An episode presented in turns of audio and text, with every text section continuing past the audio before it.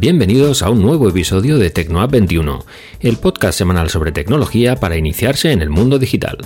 Yo soy Javier López y os acompañaré en los próximos minutos. Hoy voy a entrevistar a Aida Gascón, directora en España de la organización Anima Naturalis, que vela por la defensa de los animales, y a Estela Calabuch, responsable de la organización Ohana Rescates y Adopciones. Con ellas hablaré de la situación actual, de la lucha que encabezan por los derechos de los animales y también del papel que puede tener la tecnología en esa lucha. Comenzamos. Aunque este podcast es principalmente sobre tecnología, en algunas ocasiones busco la manera de incluir otras temáticas en la que la tecnología, de una forma u otra, también pueda aportar soluciones. Este año, en abril, le dediqué un episodio a hablar sobre la Fundación Wolf Hirschhorn y el síndrome 4P- para dar visibilidad a esta enfermedad y para saber cómo los dispositivos tecnológicos ayudan a quienes están inmersos en esta situación y en qué medida las familias también se ayudan de la tecnología para mejorar la calidad de vida de sus hijos e hijas. Hoy quiero darle el micro a personas que nos hablen sobre el papel de los animales dentro de nuestra sociedad. Por un lado, para que expongan la situación real que padecen millones de animales cada día, y por otro, para ver qué soluciones puede aportar la tecnología al respecto. Para tratar este tema tengo conmigo a Aida Gascón, directora en España de la organización Anima Naturalis, que, como decía en la introducción, se dedican a luchar por los derechos de los animales, algo que nos afecta a todos, pero por lo que solo unos pocos pelean. Hola Ida, ante todo muchas gracias por aceptar la invitación para participar en las entrevistas de Tecnoa 21. Hola, ¿qué tal? Pues muchas gracias por, invitarnos y darnos este espacio para hablar de, los que no tienen voz ¿no? y pues no pueden hablar por sí mismos. Yo siempre empiezo las entrevistas pidiendo al invitado que se presente un poco con sus propias palabras, más que nada para que la gente le ubique. Y en los casos en los que hablo con responsables de empresas, me gusta pues que lo primero que hagan sea presentar la marca a la que representan. Pero en tu caso, me gustaría que nos eh, contaras un poco qué es Anima Naturalis y cuáles son vuestras áreas de trabajo. Pues Anima Naturalis es una, ahora mismo es una fundación. Desde hace tres años ya conseguimos ser fundación. Antes éramos asociación, que bueno, igual mucha gente no entiende muy bien la diferencia, ¿no? Pero al final es, bueno, queríamos dar ventajas fiscales a nuestros socios que nos apoyan, porque pues, somos una organización que no recibe subvenciones de ningún tipo, todo, digamos, todo nuestro trabajo lo hacemos gracias al apoyo de personas, ¿no? Que con su cuota de 10 euros, su donativo, etcétera, pues podemos hacer todo el trabajo que hacemos, ¿no? Entonces, desde hace tres años somos fundación y pues la gente que hace donativos puede desgrabar pero realmente Animaturalis existe desde hace ya 18 años. Se fundó en Barcelona un poco con la idea de simplemente, claro, hace 18 años el movimiento por los derechos de los animales era muy diferente al actual, ¿no? Era un bebé prácticamente y, y simplemente Animaturalis nació como una página web que pretendía simplemente traducir artículos que estaban en inglés y que en España y en, Latinoamérica no, había información de, pues de, qué ocurría con los animales en los laboratorios, en las granjas, ah, en la industria peletera, etcétera, ¿no? Todos aquellos ámbitos en los que se explotan los animales, no había información prácticamente en Internet en español. Y así fue la, idea, fue simplemente una página web en la que volcar información. Pero claro, a partir de ahí al, fundador, que también era webmaster, ¿no? Se le ocurrió poner la, casilla de, contacto, ¿no? Ese, icono del, mail, ¿no? Que ya pues, estamos muy habituados ahora mismo. En ese momento, al incluir esa opción de que la gente pudiera contactar con la organización, pues claro, la gente empezó eh, a decirnos que teníamos que hacer algo, que por favor, que toda esta barbarie que hacemos con los animales había que protestar, que si los galgos, que si los toros, que si las granjas peleteras, etcétera, ¿no? Y ahí, pues, eh, yo no estaba todavía en la organización, yo hace 16 años que estoy en la organización, pues empezaron a hacer activismo de calle, ¿no? A hacer protestas, manifestaciones, a enviar cartas a los, eh, a los que deciden las leyes que afectan a los animales. Y así empezó la organización, primero como una página web, luego como una organización que también hacía activismo de calle, protestas, luego de Barcelona se, se, empezó a expandir a diferentes partes de España y también de Latinoamérica, porque el fundador es chileno y la fundadora era, es mexicana. Entonces, bueno, pues empezamos ahí a expandirnos en grupos de activistas en México, en Venezuela, en Colombia, en Argentina, en Chile y en Colombia y aquí en España. Pues desde que entré yo hace 16 años, pues vi que no solamente teníamos que basar nuestra actividad en Barcelona, sino también pues en Madrid, en Valencia, en Alicante, en Logroño, en Zaragoza, en Palma de Mallorca, bueno, por todas partes, ¿no? Y, y, esta es la organización ¿no? que, dirijo desde hace ya varios años. Siempre lo he hecho de forma voluntaria. En estos últimos 16 años lo hacía un poco con el tiempo que, tenía y así también todos los activistas pues, eh, somos voluntarios en, en mayor medida pero desde hace tres años, a la vez que nos hicimos fundación, decidimos dar un paso más y profesionalizar o semiprofesionalizar la organización y ahora mismo somos cuatro personas en plantilla que podemos dedicarnos a defender a los animales mm, ocho horas al día y más, porque al final esto, como es una pasión también, estamos cada día de nuestras vidas con, con el tema, ¿no? A través de las redes sociales, al final es como imposible desconectar, pero bueno, muy, muy contenta de poder trabajar en lo que es mi pasión, que es defender a los animales y, esta sería un poco la, presentación. Sí, sí, no, no, además es un, un buen viaje. ¿eh? La verdad es que es todo un trayecto. En, estos 18 años, como dices, cambian, han cambiado muchísimo el panorama a nivel, eh, bueno, en todos los aspectos, ¿no? A nivel social, económico, eh, político, cultural. Yo creo que en todos los aspectos.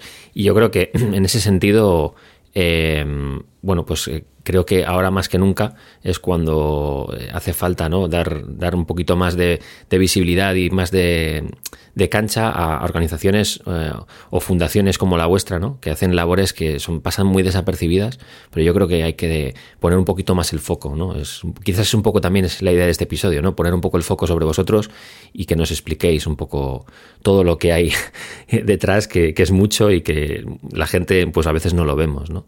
Y es que yo creo que vivimos en una sociedad que, bueno, históricamente eh, ha sido, yo creo que todavía, todavía es, eh, muy, muy dura y muy cruel con los animales, ¿no? Hasta el punto de que bueno, se utilizan como herramientas en ciertas tradiciones y festejos. Y el maltrato animal, mm, bueno, es que la verdad es que nos ha acompañado durante siglos y es algo contra lo que es muy complicado luchar, porque se trata de un tema de educación social, de cambiar los valores, bueno, o sencillamente de inculcarlos donde no los hay. A mí me parece un tema complicado porque las tradiciones tienen un peso muy fuerte en nuestra historia y en cómo las personas perciben su legado. ¿Cómo vivís desde Anima Naturalis esta lucha diaria contra el maltrato animal que se da en tantos y tantos festejos por el país?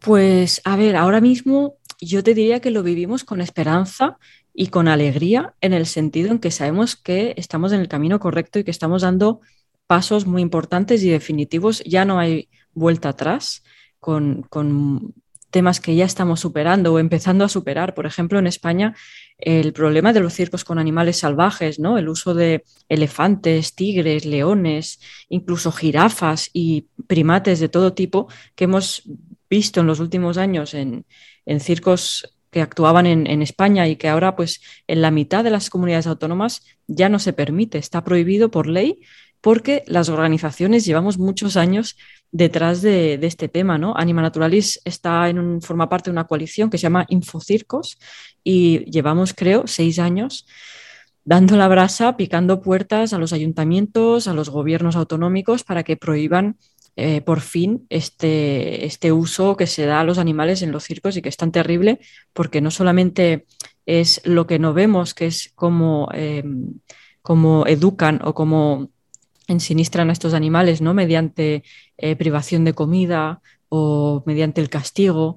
Mm, que esto quizás sería la parte que, más nos podría doler, ver cómo entrenan a estos animales para que obedezcan, para que un tigre salte por un aro de fuego o para que un elefante haga el pino, algo completamente antinatural el, entrenamiento es durísimo y desde pequeñitos, ¿no? desde que son bebés, los entrenan en este sentido con, prácticas que no son para nada respetuosas. Pero lo peor de todo es el extremo confinamiento en el que viven durante toda su vida, desde que nacen, si han sido criados en cautividad, hasta que mueren, viviendo en jaulas muy pequeñas, eh, deambulando de una ciudad, de un pueblo a otro Y esto, pues por fin estamos viendo ya la luz, porque llevamos pues años consiguiendo que muchos ayuntamientos, comunidades autónomas los prohíban, ¿no? Ahora en Madrid, por ejemplo, en, Navidad, pues va a venir un circo con animales salvajes.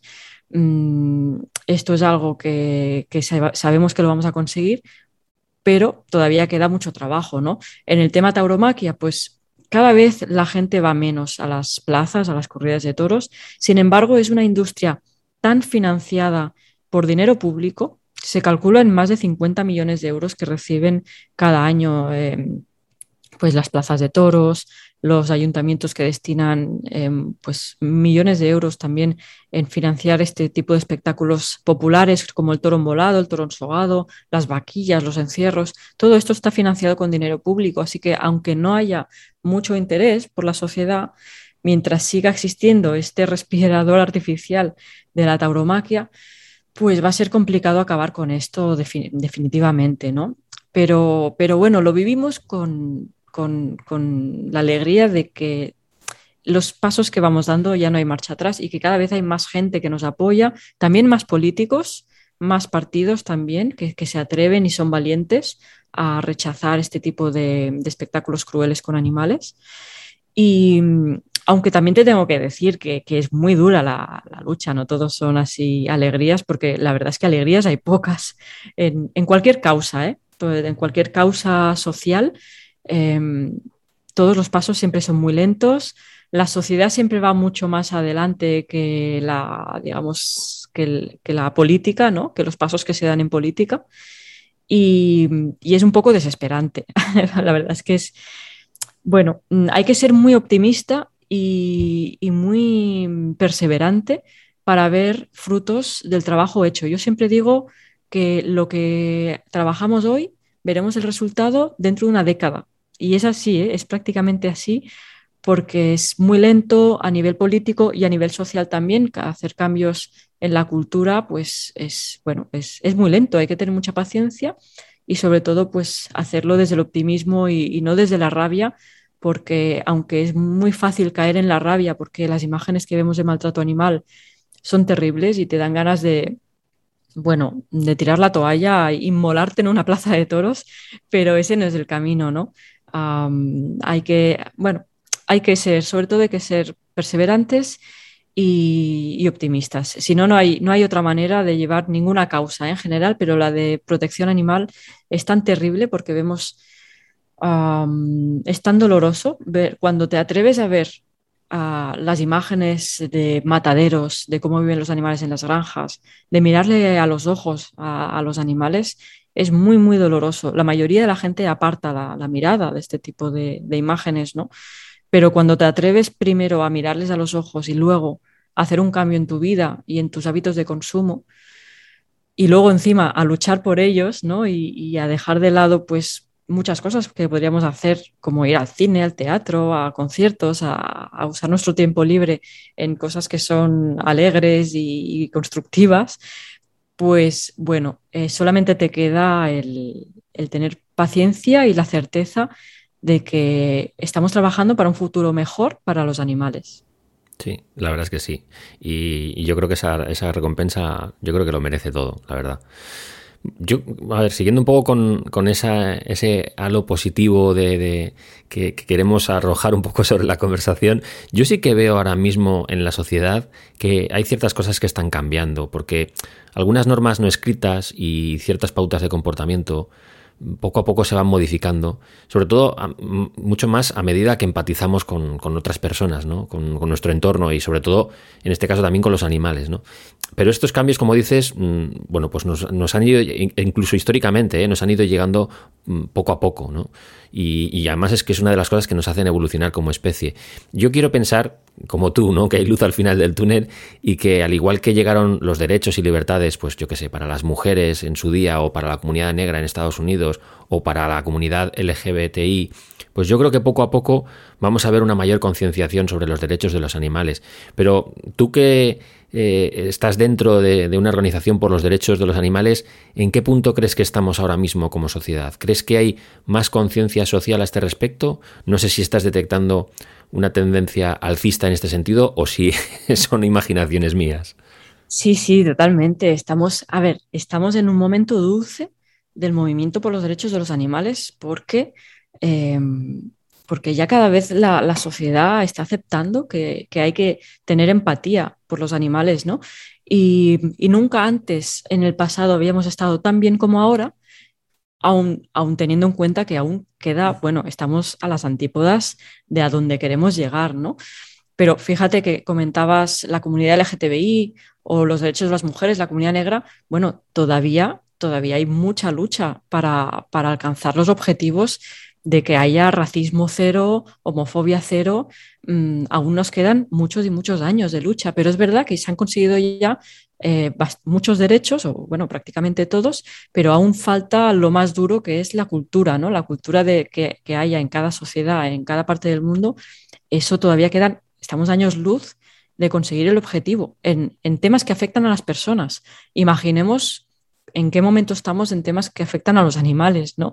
Estamos, bueno, si estamos años luz ya, lo siguiente ya no sé qué es, ¿no? Para los animales. Es decir, nos moriremos y todavía no habremos visto un mundo mm, justo para los animales y quizá tampoco para las personas, ¿no? Pero, como decía, estamos en un momento eh, histórico en el que nunca antes los animales habían ocupado tantas páginas en los periódicos o tantos segundos en la televisión o tantos espacios en los podcasts también, pues cada vez hay más podcasts que hablan de animales y de, de, veganismo, por ejemplo, ¿no? Y, yo qué sé, pues por ejemplo, tenemos muy buenas noticias que, que, están ocurriendo en los últimos dos años en temas de en lo que más afecta a los animales, que es la industria de cárnica y la expansión de una alimentación más basada en vegetales y no, no tanto en, la carne, que es algo ya obsoleto que arrastramos todavía de una época en la que se valoraba mucho el consumo de carne y, y que quizá pues hace décadas y décadas era necesario, ahora ya no, y la sociedad, las empresas, los partidos políticos, la ONU se está dando cuenta, la OMS también, ¿no? que está recomendando reducir el consumo de carne por cómo nos afecta a nivel de salud, y la ONU en cómo nos afecta a nivel del planeta, pues está habiendo una, transformación en la industria, ¿no? Por, sin ir más lejos, eh, ahora mismo en este mes de entre octubre y noviembre mm, en Madrid, Burger King ha abierto un, restaurante 100% vegetariano eh, como prueba,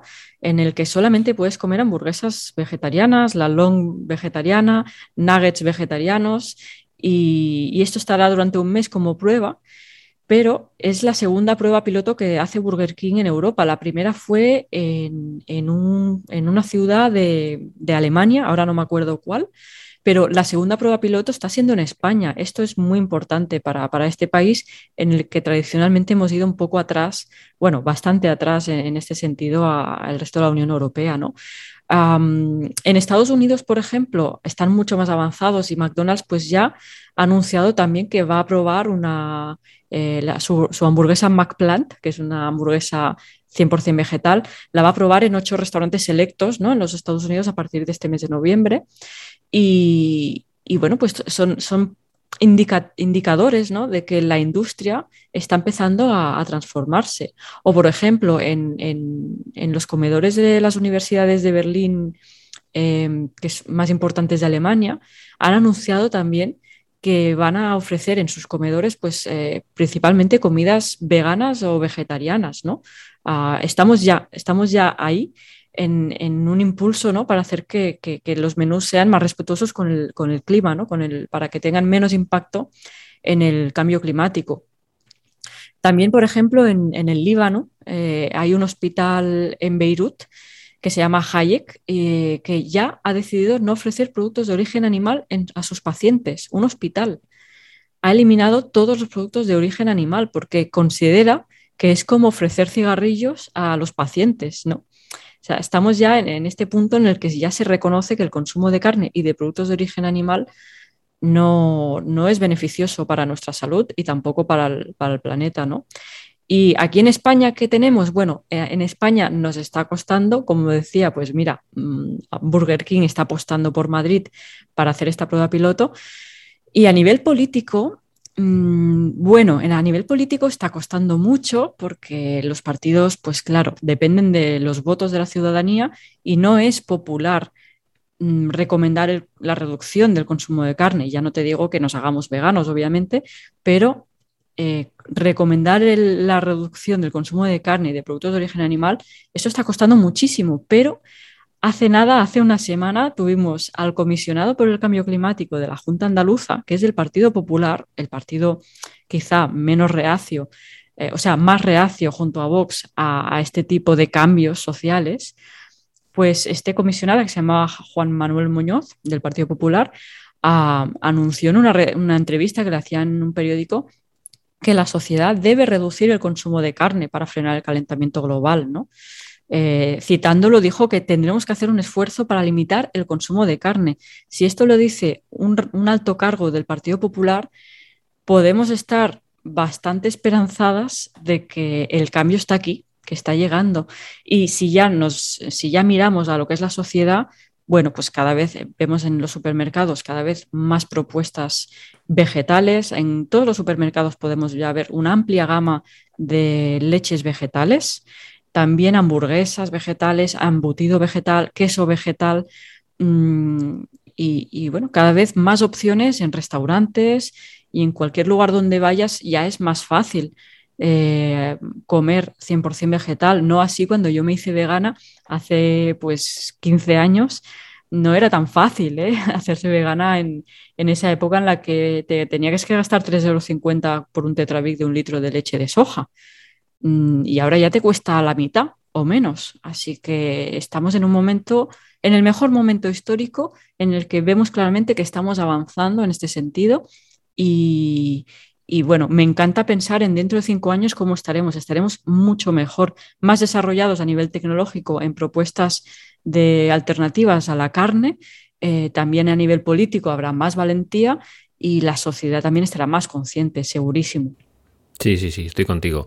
De hecho, nosotros en Tecnoa 21 hemos publicado eh, cada poco tiempo, eh, publicamos alguna noticia al respecto sobre los avances que hay en, la industria alimenticia, de cómo eh, se descubren más y más compuestos sintéticos que a través de impresoras 3D y demás pueden simular generar un nugget de pollo, un filete, una hamburguesa y sobre todo que la textura y el sabor estén sean muy comparables, estén muy equiparados para que el usuario final, el consumidor, no note esa diferencia, no note ese salto cualitativo ¿no? en, su paladar que haga que, deseche esa propuesta porque el, sabor no está a la altura, ¿no? Que es un poco el, el, cambio, ¿no? Porque ya que no se puede, ya que no puedes hacer el cambio de mentalidad en, la gente que opte por una alternativa que no tiene sufrimiento animal, pues al menos darle algo que sea exactamente igual para él en sabor, pero que realmente eh,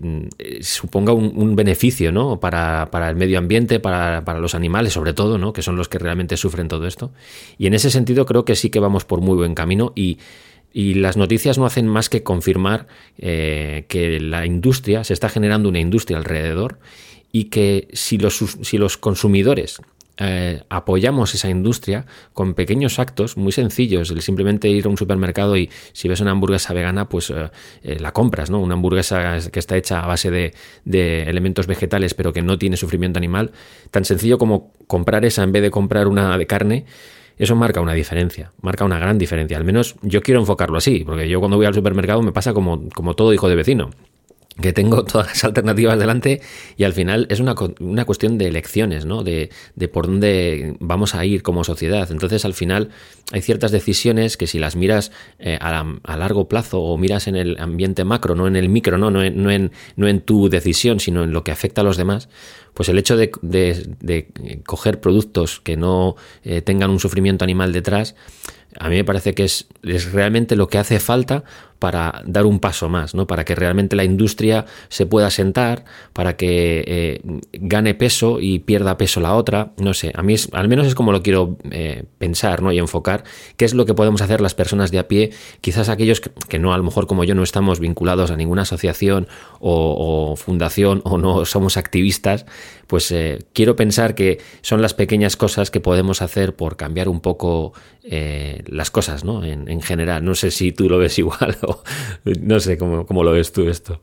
Sí, sí, sí, a ver, claro, es que el cambio cultural eh, y el, la, la adicción que tenemos al consumo de productos de origen animal, porque sí es una adicción en parte, pero también es, impuesto a nivel cultural. Claro, si tú allá donde vas, en todas partes te encuentras carne, eh, queso o, productos hechos con huevos, es muy difícil decir no a estos productos que obviamente están buenos. Nos gusta comer un filete, nos gusta comer un huevo frito y con patatas o, yo qué sé, o, una, tabla de quesos ¿no? En, cualquier restaurante. Entonces, claro, esto es como, yo siempre digo que es peor que dejar de fumar, es más difícil que dejar de fumar. Si ya dejar de fumar cuesta mucho, aunque te cueste la vida, ¿no? Eh, aunque hay gente que, que, está diagnosticada con cáncer de pulmón y aún así no puede, no es capaz de dejar de fumar. Bueno, imaginemos lo difícil que es dejar el consumo de carne cuando continuamente en todas partes te lo están ofreciendo. A nivel cultural es muy difícil, ¿no? Ahora, a nivel ah, biológico, a nivel nutricional, es lo mejor que podemos hacer, ¿no? Mm, y, aunque es verdad que cada vez hay más opciones en los supermercados, como decía, ¿no? de hamburguesas y embutidos que son 100% veganos y, que hay algunos que están muy, muy logrados. ¿eh? Por ejemplo, hay un, algo que se parece como al pollo que se llama Eura, que realmente, oye, te haces una paella con ese producto y le metes el Eura ahí tostadita y, la verdad es que parece pollo en una paella o así salteado y tal, ¿no? Pero deberíamos hacer un cambio realmente de, conciencia y de cultura gastronómica y nutricional, porque en realidad no necesitamos todo esto, lo que necesita nuestro cuerpo son nutrientes como las proteínas, los carbohidratos, las vitaminas, los minerales, aminoácidos esenciales, ¿no? Pero todo esto lo podemos obtener de los vegetales más básicos. No necesitamos recurrir a la carne artificial o la carne cultivada o, a este tipo de productos que parecen carne pero que no son. Mm, no es necesario realmente, ¿no? Eh, para nuestro aporte, aporte de proteína es tan fácil como comer garbanzos o lentejas o frutos secos y para el aporte de hierro, pues eh, espinacas o frutos secos también, quinoa, eh, otros productos ¿no? que, que, tenemos eh, que son reconocibles, ¿no? que los podríamos dibujar si, si, quisiéramos, ¿no? digamos. Son alimentos muy básicos, pero ¿qué pasa? Que es, es que somos muy caprichosos. El ser humano es muy caprichoso y, claro, eh, va a ser muy difícil despegarnos del placer de la carne. Así que a nivel tecnológico va a ser muy interesante el desarrollo de, la carne artificial, ¿no? Porque la carne no es más que, músculo animal, ¿vale? Y el proceso de desarrollar carne in vitro, pues, eh, pues es muy interesante a nivel tecnológico, ¿no? Porque implica tomar células madre y, aplicar pues, una proteína que ayuda a estas células a crecer hasta que se formen porciones de carne, todo esto en un laboratorio. ¿no? Y lo interesante es que tras obtener estas primeras células, ya no se necesitan más animales. Es un poco como sucede con la producción de los cultivos de, yogur, ¿no?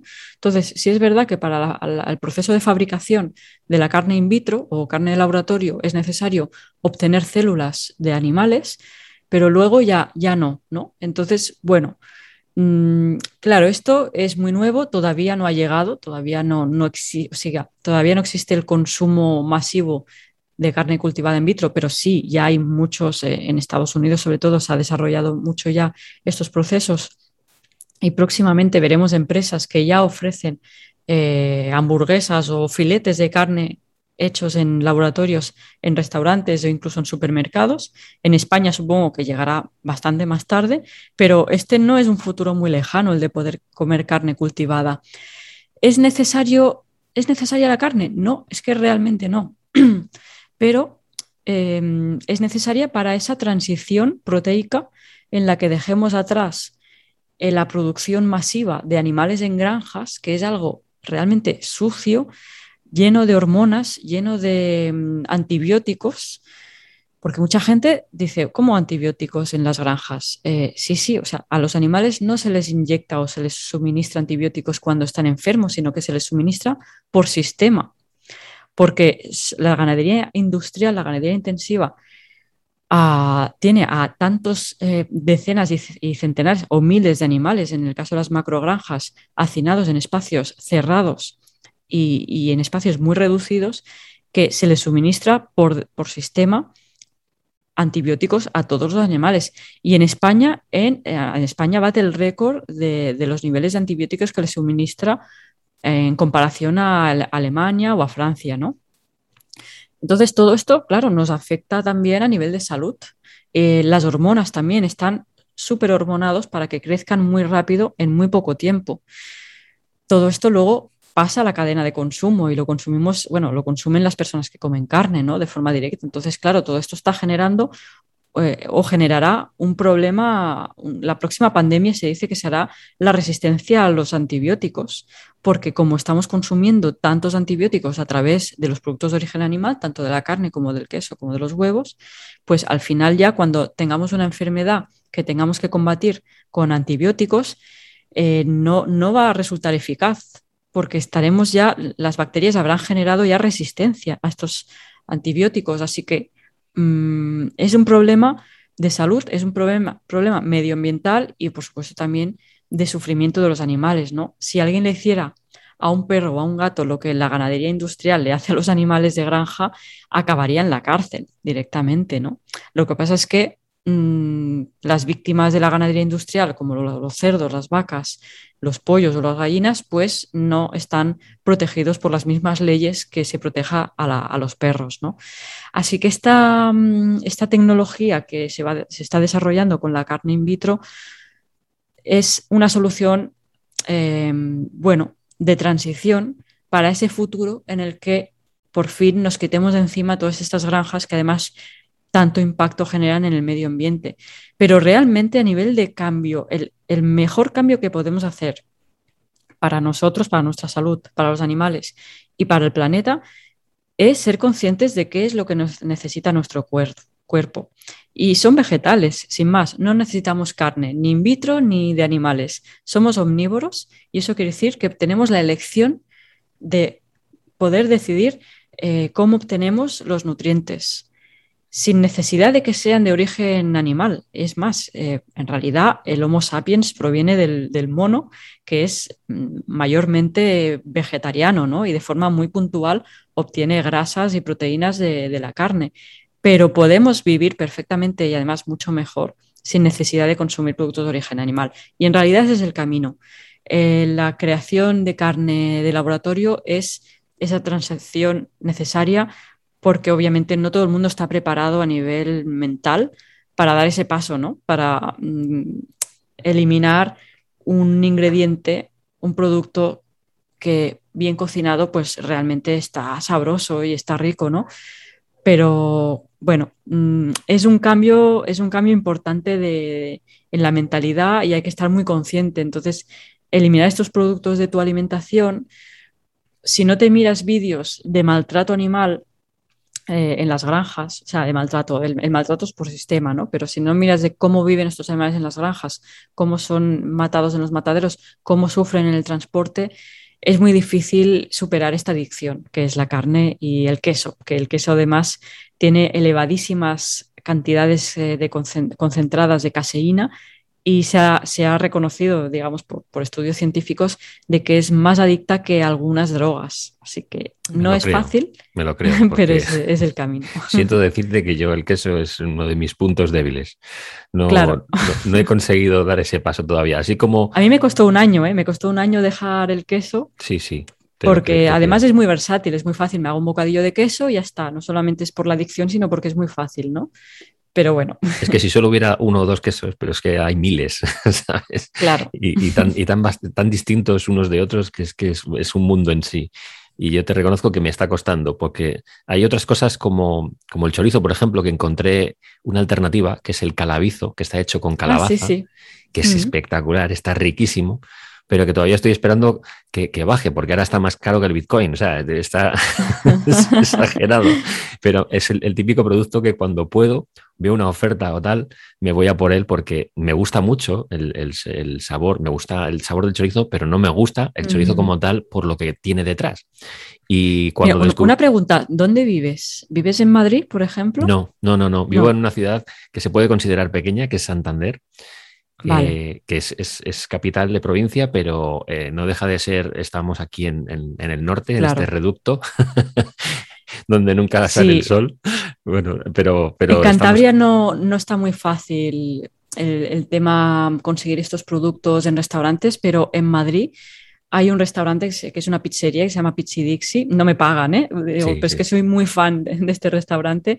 Y hacen eh, pizzas con pepperoni que te juro, te juro que parece chorizo de este, el de Pamplona, ¿cómo se llama ese? Sí, sí, de Pamplona le llaman, sí. Chorizo en Pamplona, ¿no? Pues eh, le llaman, es la pizza pepperoni, pero eh, le ponen unas láminas de, de, este chorizo que es 100% vegano que te juro que, es que se parece mucho, a mí me recuerda mucho el chorizo pamplona. Entonces, el calabizo está muy bien y además lo bueno que tiene es que es muy sano porque es básicamente hecho con calabaza, aceite de oliva virgen extra y pimentón ahumado y pimentón picante, un poquito, supongo, ah, porque hay el picante y el normal, ¿no?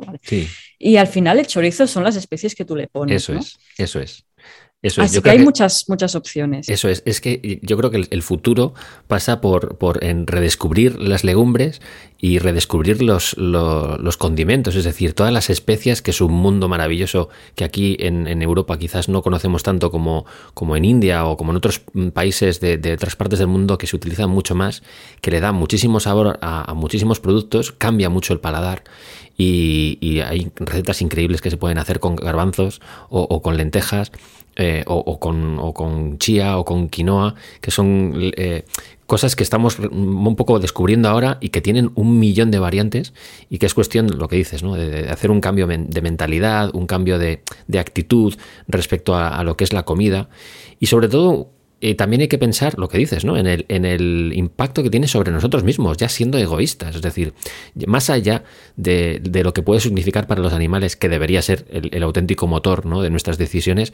el, mero hecho de, pensar en, mira, es que esto me va a beneficiar a mi salud a 20, 30 años vista, eso debería ser un poco también un motivo para acercarte a, otros eh, alimentos de una manera distinta. Yo al menos lo enfoco así cada vez que, voy a hacer la compra, porque esto al final yo lo quiero reducir a esos, a esos momentos puntuales en los que tienes que comprar y llevar eh, comida a casa y tienes la elección ¿no? de, de, mm, por dónde te va a tirar mi dieta, por este lado o por este otro. ¿no?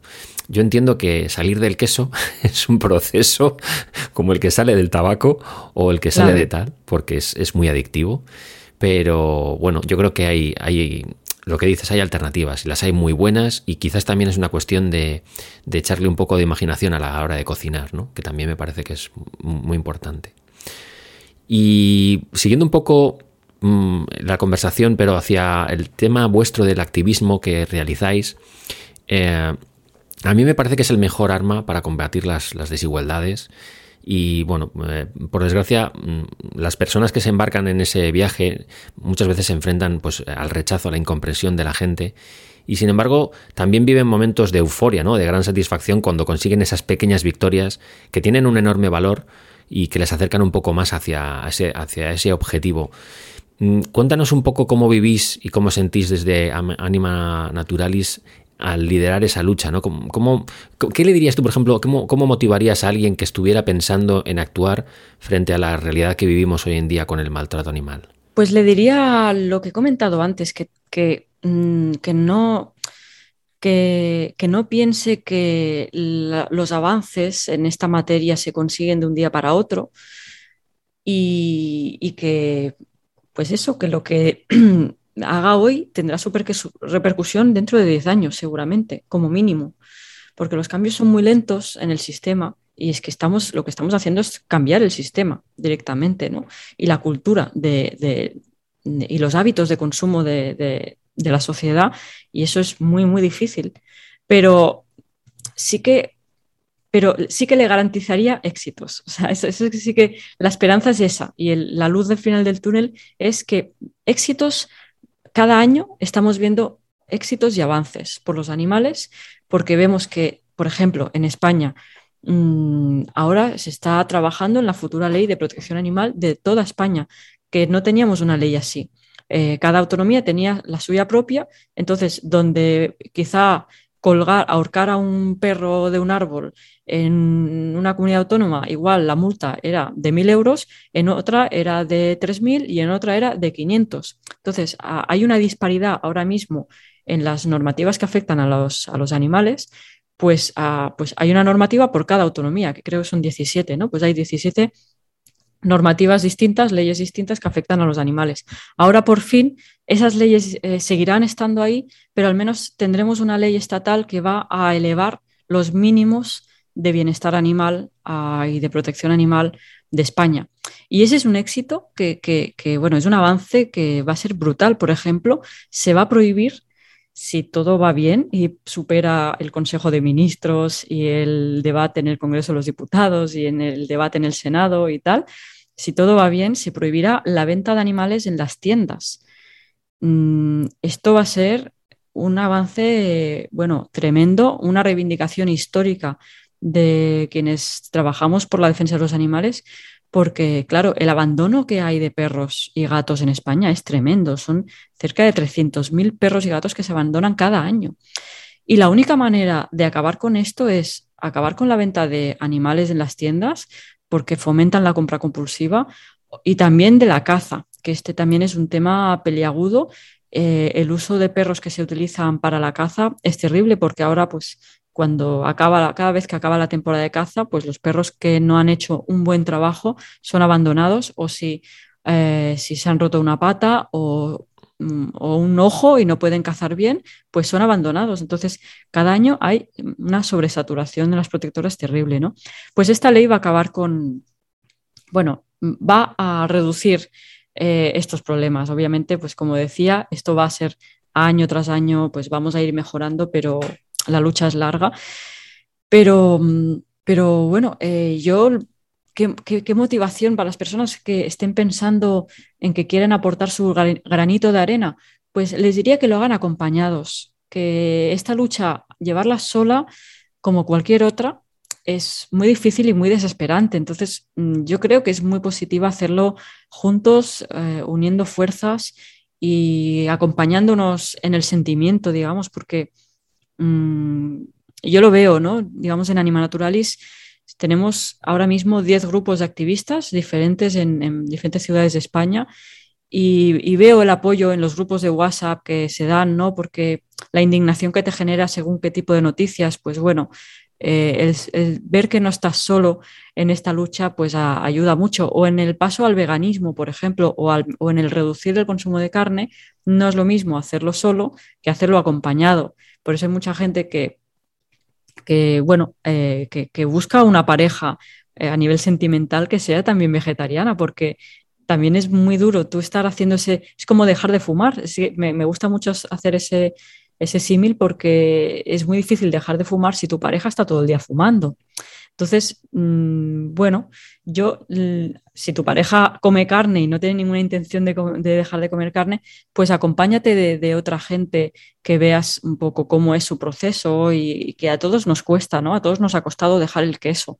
Y ese apoyo, un poco en plan alcohólicos anónimos, pues es, es, es importante porque habrá recaídas y, no lo vas a dejar de un día para otro. Hay gente que sí, ¿eh? igual que hay gente que deja de fumar de un día para otro, o las drogas en general, o el alcohol, eh, y es una muy buena, muy buena manera, y quizás es la mejor, pero igual no todo el mundo tiene esa capacidad y esa...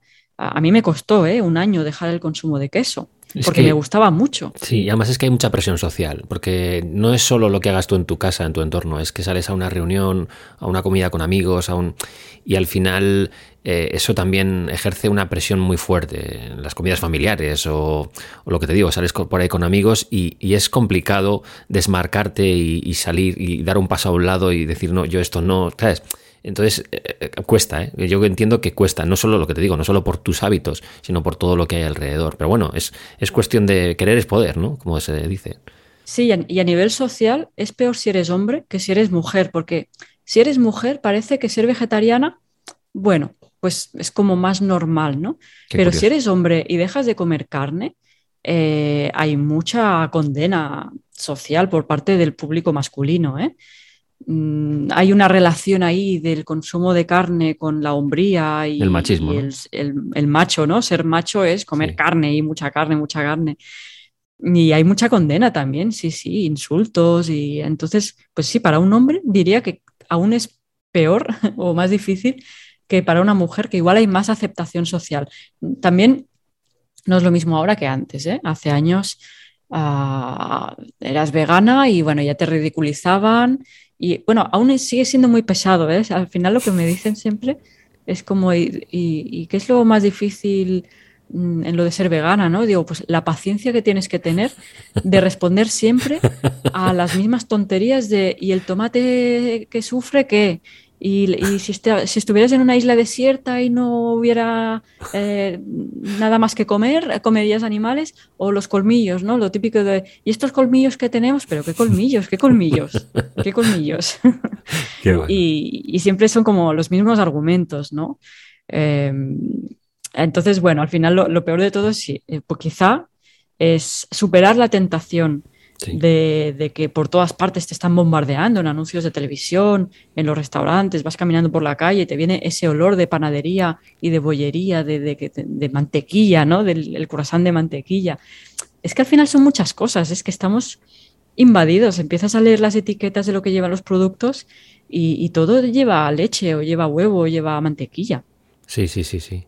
Sí, de hecho, las, las, personas que son alérgicas a, ciertos eh, eh, alimentos lo tienen muy complicado, porque dices, bueno, pues eh, unas patatas fritas que llevan leche. ¿Cómo, ¿Cómo va a llevar leche unas patatas fritas? Sí, sí, pues hay algunas que sí. O sea, es que es tremendo, pero es, es, es, es inverosímil porque piensas, no puede ser.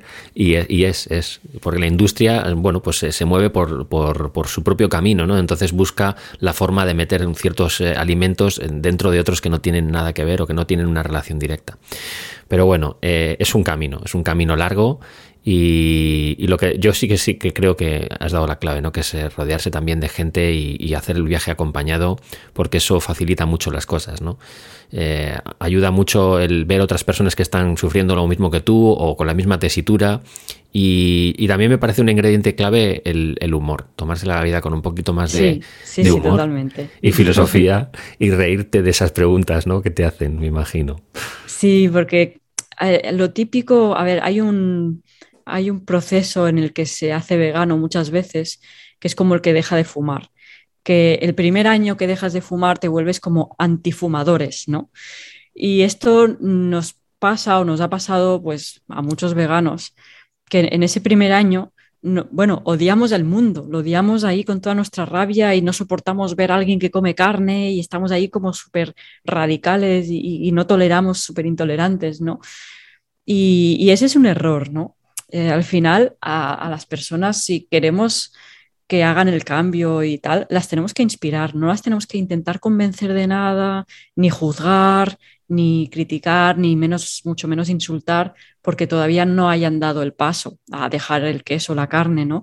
Y, ocurre mucho que, que, sí, que en ese primer año estás como muy, muy afectado por todas las imágenes que has visto, a ti te está, haciendo, te está costando, ¿no? Digamos, entonces quieres que todo el mundo haga el mismo esfuerzo que tú. Luego ya nos relajamos, ¿eh? O sea, aquí ya nos relajamos y ya empezamos a entender que, bueno, que cada uno tiene su proceso y que a cada uno le hace clic algo. Igual a alguien que nos esté escuchando ahora, pues esta conversación le hace clic y dice, vale, venga, va.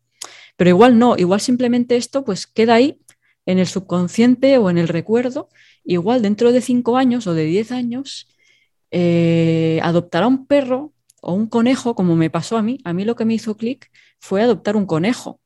Y dije, claro, vi que tener un conejo como mascota era como un gato, como un perro, ¿no? Y dije, pues nunca más, o sea, nunca se me va a pasar por la cabeza comerme un conejo.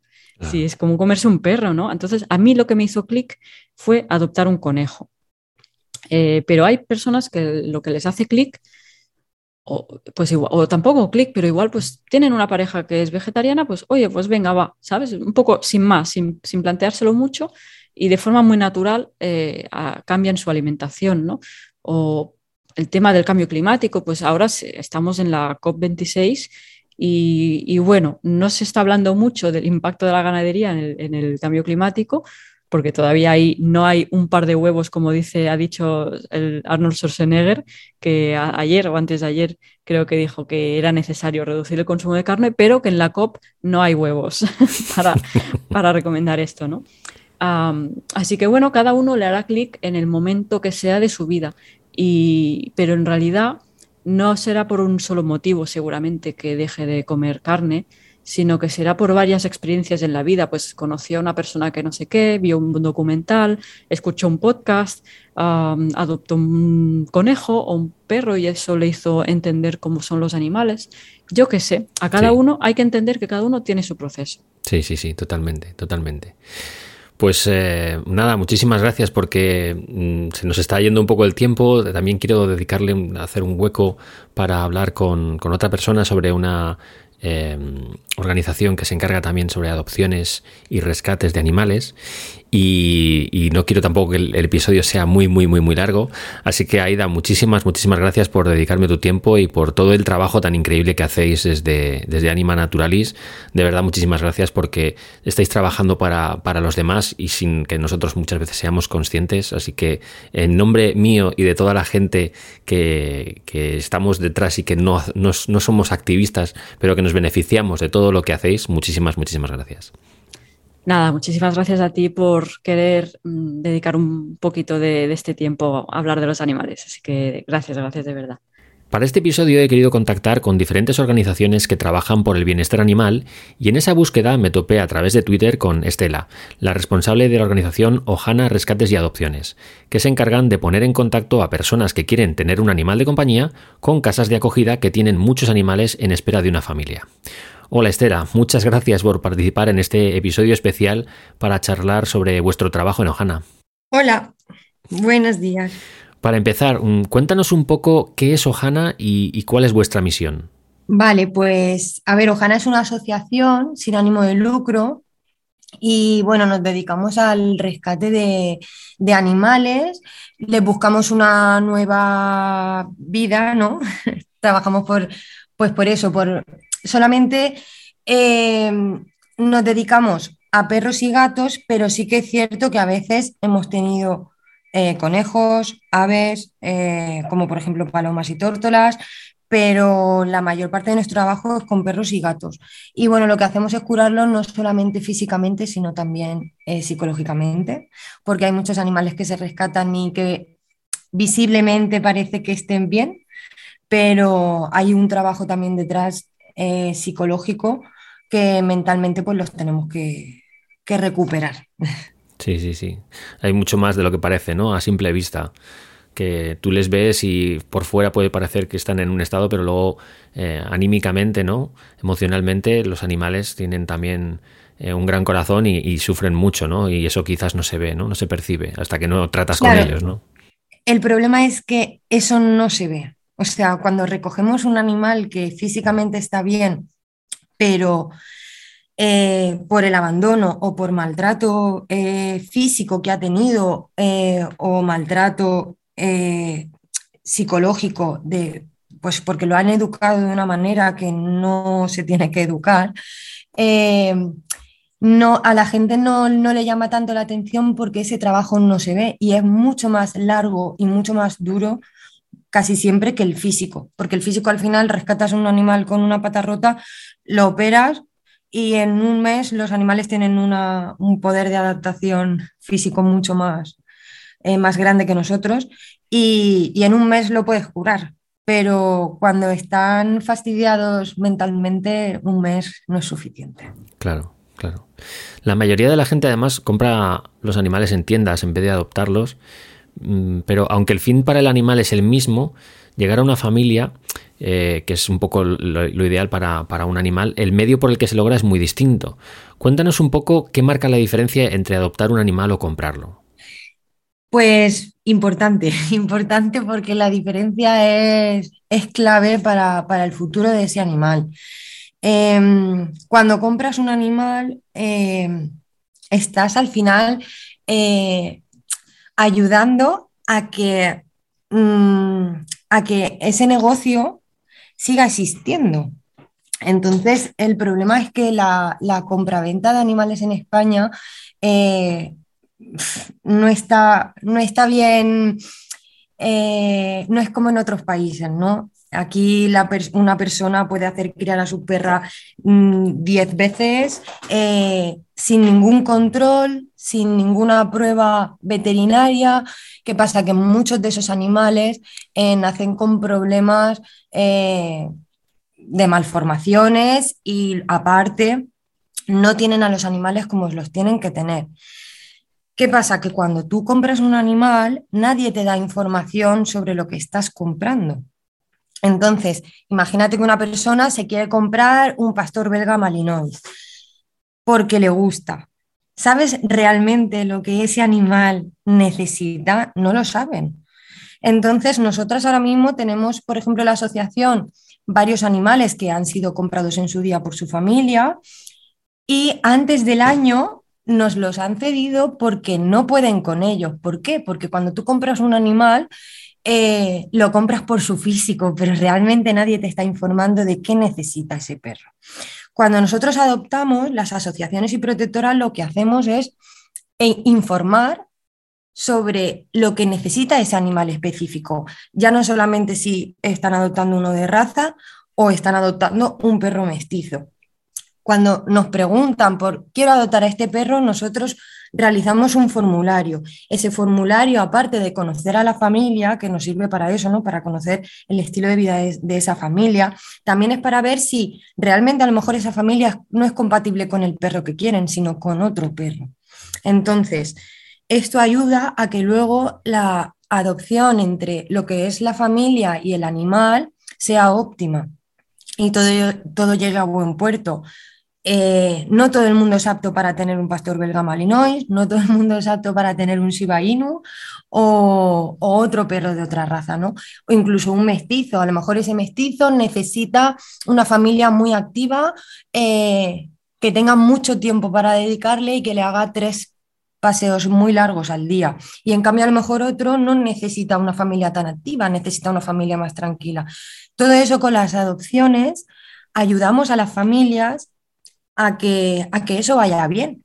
Y cuando tú compras un animal, no. Y aparte, por supuesto, lo importante que es que eh, cada vez que tú compras un animal, como siempre decimos, otro fallece en una jaula. Hay muchísimos animales que, que fallecen, que llegan muy pronto eh, de edad a una protectora y terminan falleciendo 14 años después en una jaula. Cuando tú adoptas a, a un animal, evitas eso, ¿no? Perdona que me emociono. Sí, sí, sí. Me, Da, me da mucha pena el que la gente no, no sea capaz de y no se conciencie de lo que hay detrás de una compra de un animal. Que no es solamente que te compras un animal y ya está, es que estás quitando, estás dejando que un animal fallezca en una protectora, ¿no? Sí, que adoptar es rescatar, ¿no? Al fin de cuentas es salvarles de la muerte. Claro, es que cuando al final todos somos una cadena, ¿no? Yo con mis adoptantes, mis casas de acogida, siempre lo digo que eh, en los animales que la Asociación de Ojana se rescatan, los hemos salvado todos, ¿no? Todos mis adoptantes, mis acogidas, porque cuando un adoptante nos adopta un animal de Ojana, está haciendo espacio para acoger otro de la calle. Y al final es toda una cadena. Si nos adoptan, podemos rescatar a uno. Y, y al final esto tiene que ir fluyendo, porque si no fluye no se pueden rescatar animales. Si no se adopta no podemos seguir rescatando. Si una persona no hace de casa de acogida, que es una labor súper importante, también, igual que las adopciones, sin casas de acogida, las asociaciones que no tenemos refugio, porque las protectoras sí que tienen refugio físico, pero las asociaciones no. Yo sin casas de acogida no puedo tener hojana, ¿sabes? Entonces son súper importantes. Y al final la casa de acogida es el comienzo de esa nueva vida para ese animal. Si la casa de acogida, ese animal no podría tener un comienzo, porque no tendríamos dónde tenerlo. A mí la verdad es que, bueno, me parece muy preocupante la cantidad de abandonos que hay, que hay en España.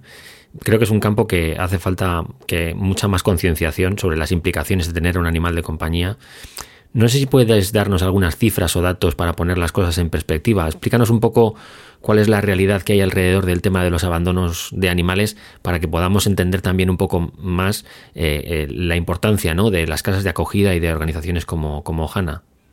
Pues el año pasado eh, de abandonos en total entre perros y gatos fueron más de 300.000 en todo el año, que es una barbaridad. Pero realmente son muchos más, porque eh, esos datos son con las protectoras, por así decirlo, asignadas al ayuntamiento de, cada, de cada localidad, ¿no? que se registra en el ayuntamiento ese abandono. Cuando entra, por ejemplo, aquí en Valencia, en Modepran, eh, un animal que, ha sido abandonado, eh, está registrado en el ayuntamiento, pero lo que son las protectoras, aunque tengamos CIF y que seamos, asociaciones eh, con CIFI registradas, esos abandonos no se registran. entonces, 300.000 es tirando por lo bajo, porque son muchos más. Y luego de gatos aparecen en los datos oficiales eh, menos abandonos que los perros, pero no es así. Los gatos se abandonan mucho más que los perros. El problema es que cuando un gato se abandona en la calle o en una colonia, no estamos tan concienciados, ¿no? Porque vemos un gato en la calle y decimos, pues lo normalizamos más. En cambio, tú ver un perro suelto por la calle piensas que tiene que ser de alguien. Entonces, en ese sentido están un poquito más marginados los gatos que los perros y esos datos son, ya te digo, tirando por lo bajo. Se abandonan mucho más. Sí, sí, sí. La verdad es que es tremendo, es tremendo. Alguna vez sí que he visto yo eh, campañas eh, a nivel nacional, eh, sobre todo en la época de verano, finales de verano, recuerdo incluso en los años 80, los años 90, ¿no? De, de no abandonar a los perros en las gasolineras o en las carreteras, ¿no? que mucha gente lo hacía pero yo creo que ya ni eso, o sea, no sé si es que mm, se le ha dado la espalda o, qué, pero yo ya no veo esas campañas que sí que en su día vi en televisión, eh, yo creo que incentivadas por, por, el propio gobierno, y eso mm, yo creo que sigue haciendo falta, es decir, que esa concienciación a nivel social sigue haciendo falta para que la gente sepa pues eso, ¿no? La implicación de tener un animal de compañía que no sea un capricho y que realmente sea lo que son, ¿no? Parte de la familia, que tienen que, al final son, eh, yo, mis amigos más cercanos, ¿no? Que tienen eh, animales de compañía, eh, son una parte de su familia, son, son como un miembro más y los tratan como tal y, y, se preocupan exactamente igual que como si fuesen un hijo, ¿no? Y creo que eso es un poco lo que realmente necesitan, ¿no? Los animales, porque al final es lo que te dan ellos, ellos te van a dar mucho más de lo que tú les des, ¿no?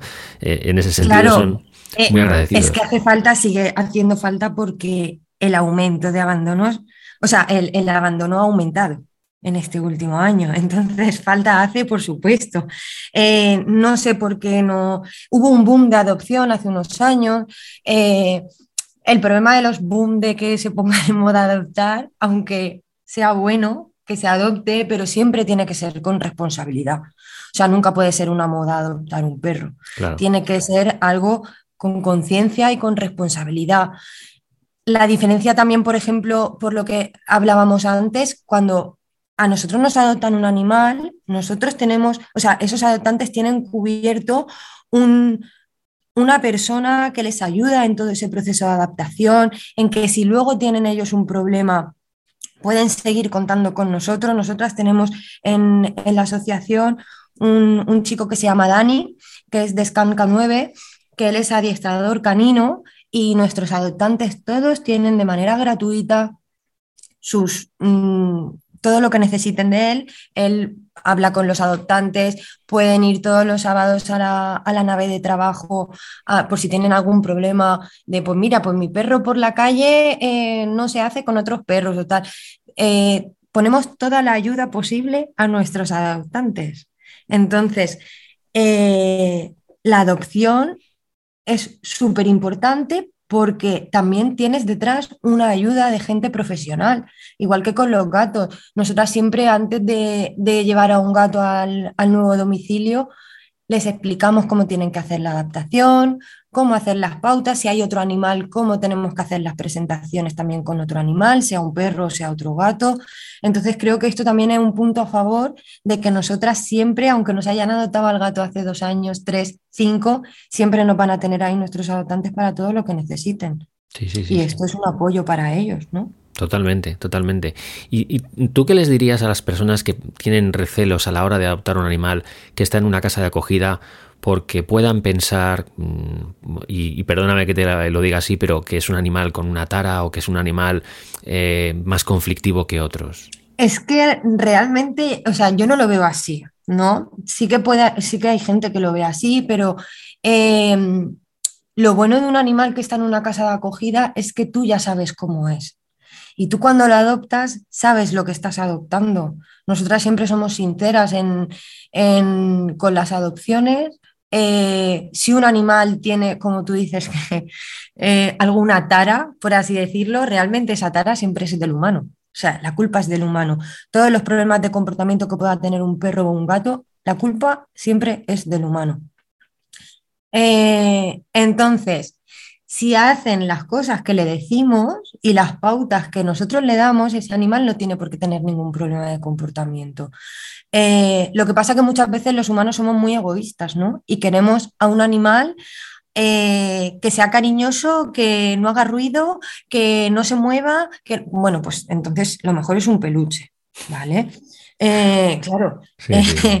si tú quieres un gato que, que, no se afile las uñas, pues no te cojas un gato. O sea, porque un gato hace eso. Si tú no quieres un gato que se suba a la mesa, pues no cojas un gato, porque tú no puedes eh, cortar la naturaleza de un animal. Claro. ¿sabes? Es igual que un perro. Es que mi perro va por la calle y lo quiere oler todo. Ya, pues es que es un perro.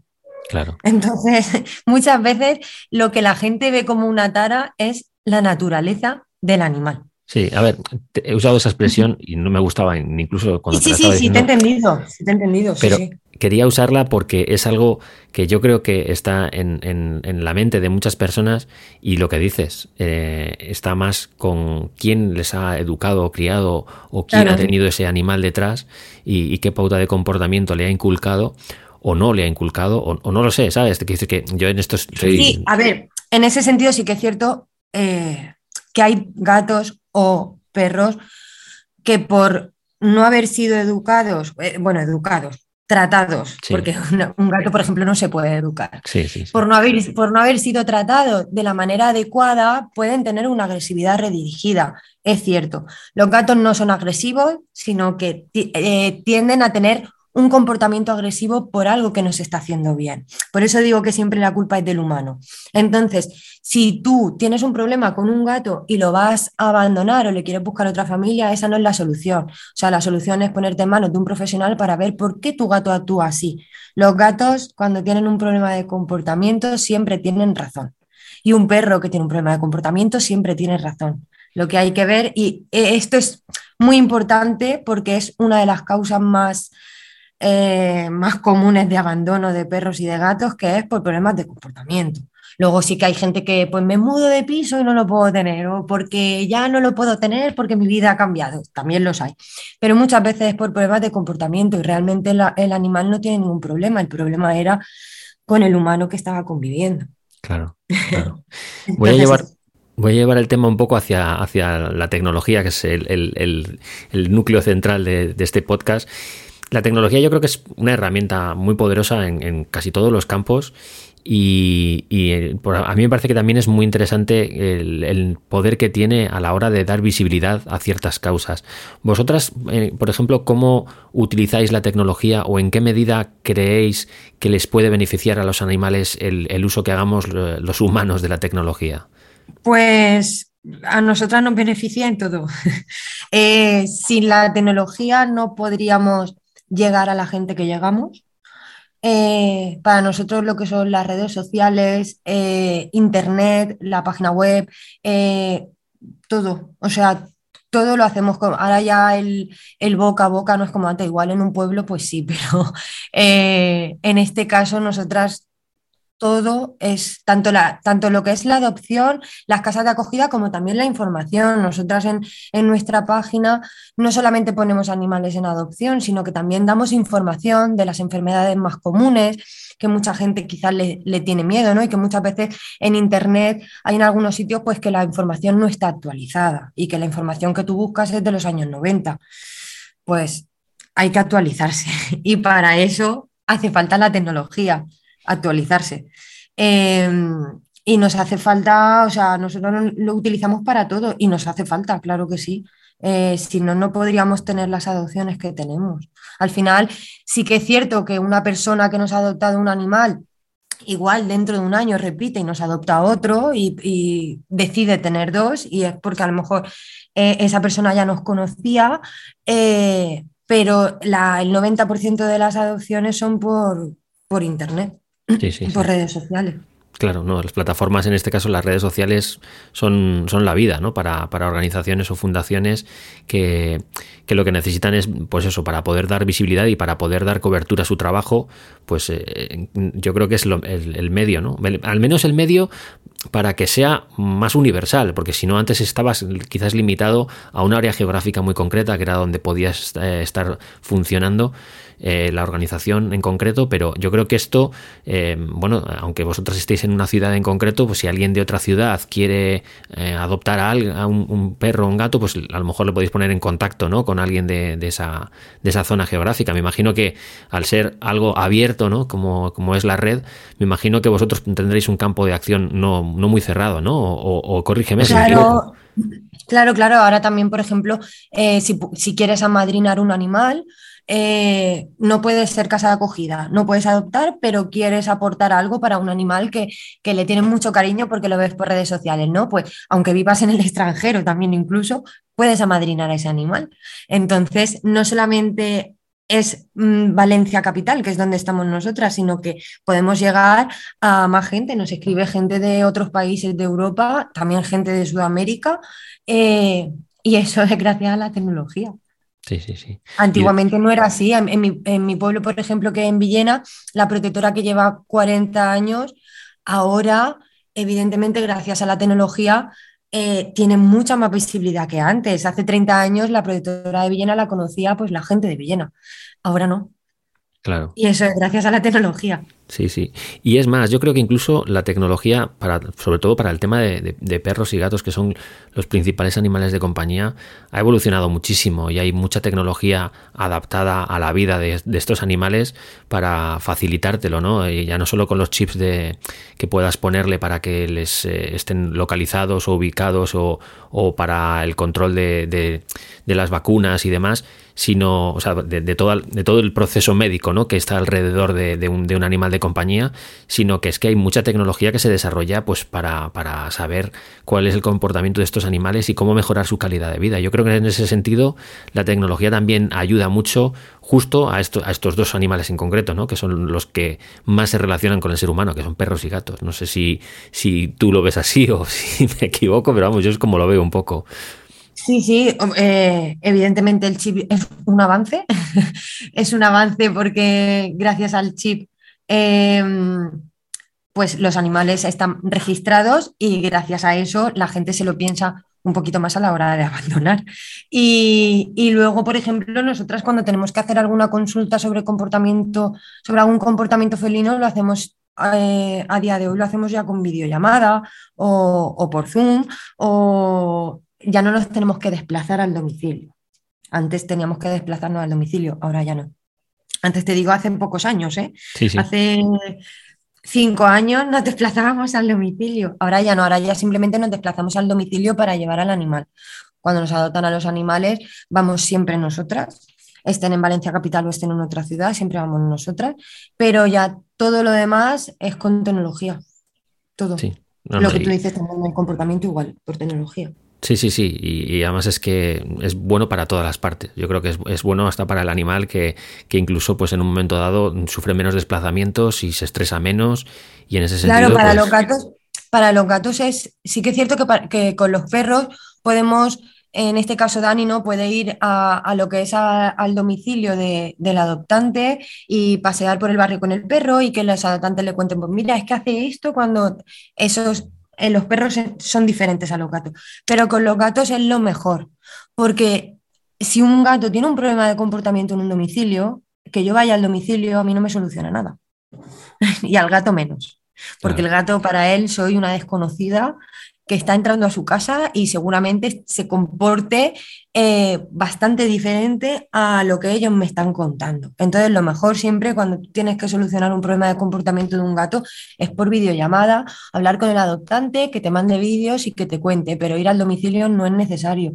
Entonces, la tecnología en ese sentido ha sido, mm, ha sido un favor al gato, la verdad, para ellos es lo mejor. y lo que tú dices, desplazar a un gato solo cuando sea necesario que tenga que ir al veterinario, pero un gato no lleva bien los cambios de domicilio y tampoco hay algunos, hay otros que no, pero hay algunos que tampoco le gusta que vayan extraños a su casa. Entonces lo mejor ha sido eh, las videollamadas. Sí, sí, la territorialidad para los gatos eh, siempre es, muy importante. Sí, sí. Sí, son más territoriales que los perros. Sí, sí, su espacio. Yo, vamos, por los amigos que tienen, que tienen gatos, eh, yo lo he notado cuando iba a verles y, la forma en la que interactúan con los, con los extraños, con la gente de fuera, al final se acaban haciendo a tu presencia una vez que, a medida que te van viendo, pero siempre, siempre eres una persona que viene de fuera y te tratan de una forma distinta. La verdad es que es muy curioso cómo se relacionan los perros y los gatos de forma muy, muy distinta con las personas y, yo, vamos, lo veo a través de terceras personas, que, amigos y familiares que tienen, que tienen animales y es muy distinto, ¿no? Unos de otros. La verdad es que es, es, es, apasionante, a mí me encanta, la verdad es que es, es increíble, ¿no? Pero... Sí. Sí que quería comentar sobre los gatos, ¿vale? Ahora ya que, que estamos hablando un poco de esto, que que me da mucha pena que estén tan marginados y que todavía eh, no sean tan comprendidos como los perros. No estoy quitando importancia al abandono de perros, pero los gatos están mucho menos comprendidos que los perros, porque siempre los estamos comparando con que es que el perro cuando llega te saluda, es que el perro Pero es que los gatos también tienen sentimiento, pero se expresan de otra manera. El problema es que no sabemos entender su manera de expresarse. Yo siempre, a, mí la frase que ponemos muchas veces en, manifestaciones o en, activismo de eh, mientras los animales no tengan, no tengan voz, no dejarás de escuchar la mía. Yo discrepo un poco con esa frase porque creo que los animales sí que tienen voz, el problema es que no sabemos escucharlos, que es diferente. Sí, que nos hablan, sí que nos dicen cosas, sí que se expresan. El problema es que nosotros no hemos llegado a tener esa capacidad y esa empatía de escuchar lo que nos están diciendo. Por eso lo que te he dicho antes de siempre que un animal tiene un problema, tiene razón. Entonces tenemos que saber por qué tiene ese animal ese problema. Los perros están mucho más tiempo con los humanos que los gatos, entonces eh, ya, aunque no tengas perros, sabes más o menos cómo tratarlos, pero con los gatos no, con los gatos todavía nos queda mucho por aprender y, necesitan ser comprendidos porque son animales maravillosos que también sienten, padecen y que son súper sensibles y son súper fieles a su, a su familia y, aman de otra manera, pero aman mucho y muy bien. Sí, sí, ya, te digo yo que sí. Yo por la experiencia que he tenido con, con gatos, eh, la verdad es que son, son increíbles. Eh, su, su, manera de, ver el mundo y su manera de interactuar con, los humanos es muy particular. Yo creo que eh, te tienes, o sea, no, no, todo el mundo, no todo el mundo está, está preparado o está hecho eh, para, para darle a un gato lo que necesita, ¿sabes? O a un perro. Yo creo que... Mm, y, no todas las eh, situaciones y no todas las casas o pisos están adaptados o están preparados. Y esto es importante porque yo creo que es, más importante no dar el paso que darlo mal. Sí, sí, eso es lo mejor, porque el problema es que cuando lo das mal y luego te das cuenta de que no, no puedes o no era para ti, devuelves al animal y lo que haces es darnos un animal peor de lo que te he dado. Claro, desestabilizado, sí. Sí, eh, sí, sí, sí. Entonces, eh, la gente cuando nos quiere adoptar a algún animal, sea perro, sea un gato, cuando a lo mejor le dices, imagínate que se que quiere un animal en concreto, ¿no? Y a lo mejor tú le estás diciendo, vale, sí, eres una familia alta, lo que pasa que eh, es mejor que adoptes a este gato o es mejor que adoptes a este perro. Se, como que se ofenden, ¿no? Y se, piensan que le estás diciendo que eres una mala, familia o una mala persona. La gente no es capaz de pensar em, y hacer autocrítica y decir, eh, vale, yo no soy apta para este animal y no pasa nada. Yo, por ejemplo, a pesar de ser la presidenta de Ojana y de tener perros y tener gatos, yo no sería apta para un Shiba o yo no sería apta para un Malinois. Y siempre lo he dicho, yo no soy una persona apta para esos perros porque no puedo darle lo que ellos necesitan. La gente es muy egoísta y siempre dice, no, es que quiero este y quiero este por encima de todo porque es de este color o es así. Tenemos que ser un poco más autocríticos y ser conscientes de que podemos y que no podemos. Totalmente. Lo que pasa es que eso pasa por, por hacer un acto de introspección y de analizarnos a nosotros mismos y eso, amiga, no es tan muy Complicado. Los humanos somos muy más difíciles que los animales. sí, sí, sí. Pues nada, Estela, muchísimas gracias por dedicarme un rato de, tu tiempo para hablarnos sobre Ohana y, también quiero darte las gracias por la labor que hacéis, ya que creo que no se reconoce lo suficiente vuestro trabajo, así que de verdad, muchísimas, muchísimas gracias. Nada, gracias a ti, Javier. Muchas gracias por todo y por contar con nosotras y nuestros peluditos. Estoy seguro de que este ha sido un episodio diferente y seguramente inesperado para la mayoría de oyentes, porque no es muy habitual tratar un tema como este desde un podcast de tecnología. Pero me parece importante dedicarle tiempo a ver el mundo que nos rodea desde otras ópticas, en este caso desde la de aquellos que luchan por los animales. Creo que tenemos una deuda con el reino animal por todo lo que les hemos robado y por todo lo que nos aportan sin pedir nada a cambio. Ojalá estos minutos hayan servido para que tomemos un poco de conciencia de cómo son las cosas y de lo que podemos hacer también para cambiarlas. Y sin más, antes de despedirme, como es habitual, quiero darte personalmente las gracias por haber descargado el episodio y haber llegado hasta aquí. Si eres nuevo, sé bienvenido. Hay muchísimos otros episodios ya publicados y estoy seguro de que algunos te interesarán. Y si ya llevas tiempo por aquí, pues gracias igualmente por tu fidelidad y por seguir conmigo en esta aventura, porque con gente como tú es con la que este pequeño podcast eh, sigue haciéndose más y más grande cada vez. Y por último, si te ha gustado el episodio, pues a mí me harías un gran favor si lo puedes compartir en tu red social favorita o si pones una reseña en, Apple Podcast, porque esos pequeños gestos son oro para los podcasters eh, amateurs que realmente mm, estamos remando solos durante toda la travesía y para nosotros es muy importante ese pequeño apoyo. Lo dicho, muchísimas gracias por estar ahí, espero que pases un gran fin de semana, nos oemos el viernes que viene, un saludo.